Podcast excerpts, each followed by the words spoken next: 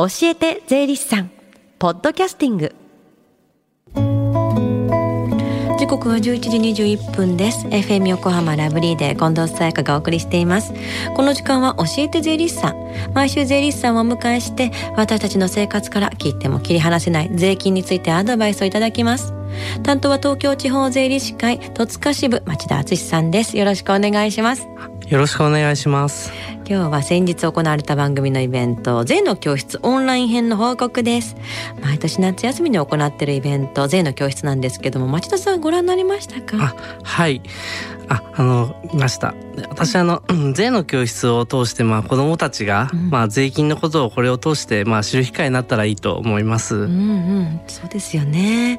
で今回たくさんの応募いただいたんですけども残念ながら抽選に漏れてしまったという方もいらっしゃいますのでこの時間に少しでもその雰囲気を感じていただけたらと思います。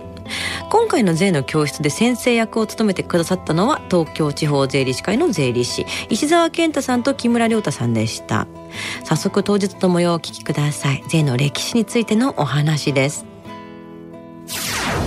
ここは飛鳥時代の日本のようです。飛鳥時代、はい、農民の方たちが一生懸命田んぼを耕してますね。うんうん、じゃあちょっと木村さんに話を聞いてみましょうか。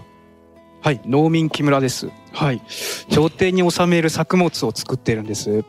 畑は朝廷から与えられたんですけどなかなかうまく作物は育ちません。なのに畑の面積に応じて納めていたらですね取れ高がほとんどなくなってしまいます。困っています。ああなるほど。どれだけ取れたかからではなくて畑の面積によって納める量が決まってる。ああそりゃ大変ですよね。おっとあちらを見てみると、京都が見えますね。どうやら京都を護衛している人たちがいます。じゃあちょっとここも、なぜかまた木村さんがいますね。ちょっと木村さんにお話聞いてみましょう。はい、今度は護衛の木村です。はい、あのお役目いただきまして護衛に従事しております。もしそれができなければですね、布を収めなくてはいけないというルールがあるんです。え、じゃあ京都を守るか、それができなければ布で収めるか。いや交通手段もないし旗折り機もない。まあこの当時になかなかそれは大変ですよね。えーとあちらを見てみるとこれは絹を織ってる女性ですね。近藤さんとおっしゃるみたいですね。近藤さんちょっとお話聞かせてもらえますか？はいどうも絹を織っている近藤です。えここの地方の特産物でもある絹を織っています。状態に収めなきゃいけないんですけれども私も絹織物着てみたいなって思いながら織ってますどうして私たち庶民ばかりが頑張って朝廷にね納めなきゃいけないのか。朝廷の人たちは私が作ったもので生活できるのか。なんでだろう。これは不公平じゃないかなって思いながら働いています。じゃあですね実際にその納められたものが集まる朝廷はどのようなところなのでしょうか。なんかちょっと話し声聞こえますね。権力者の藤田だ。まあ我々は民衆からの税を徴収することによって、えー、まあ楽、うんうん頑張っているわけだ。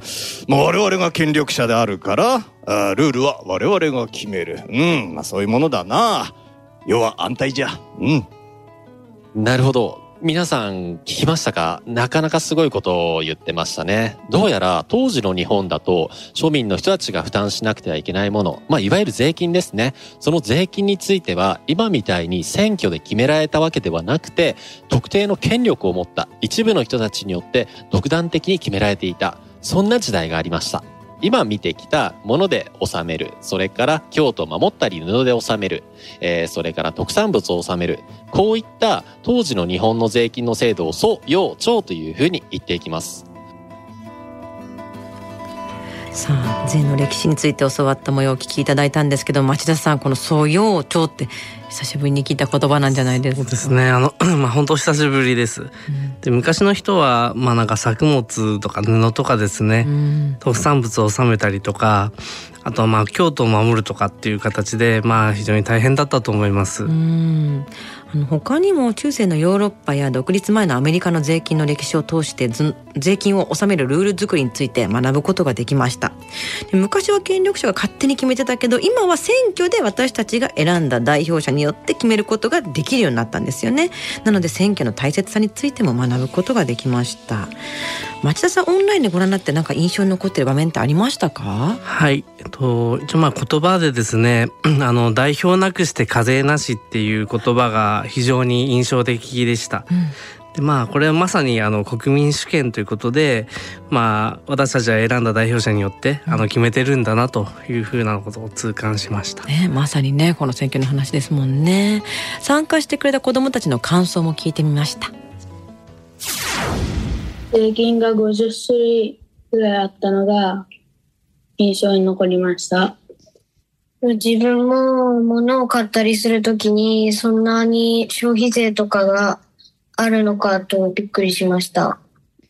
昔のなんか王様がなんか支配してるみたいな感じのを知れて、まあ、自由研究にもなんか役立ってそうだったので、まあ、いろいろなんか勉強になってよかったです。小学生とか一人当たりに80万円ぐらいかかっているっていうところ印象に残りました。でもなんかもっとちゃんと真面目にやらないとなって思いました。税金が、あの、納めてるだけじゃなくて、なんかあの、いろんな人に、の役に立ってるっていうところです。参加してくれた生徒たちも本当によく理解してるんだな、自分たちよりももの知ってるなとか感じるものが大きいなっていうのを私は感じたんですけれども、町田さんはいかがでしたか？はい。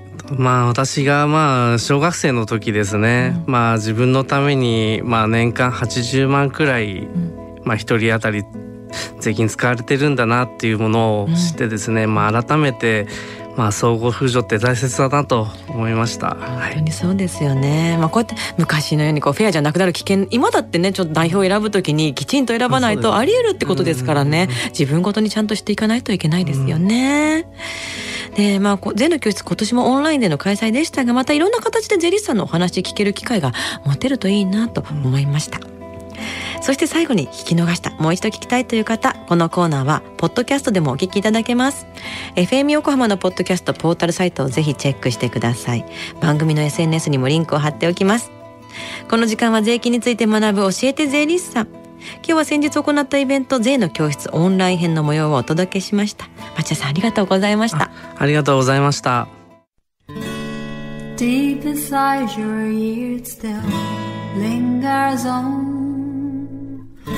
fading sound of footsteps so clear to hear whenever I find you with empty beer bottles in your hand I see someone four years old staring back at me.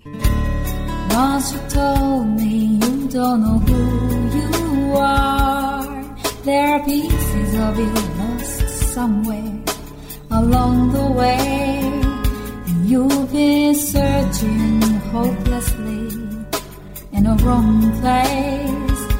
Cause they have always been with you from the very start. So many years you haven't been yourself.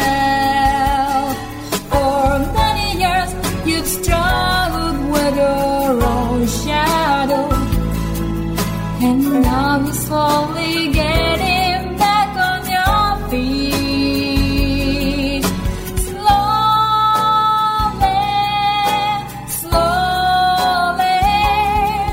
For many years you haven't been yourself.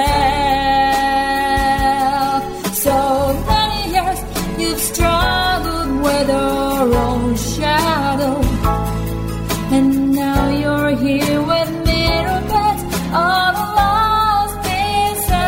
together.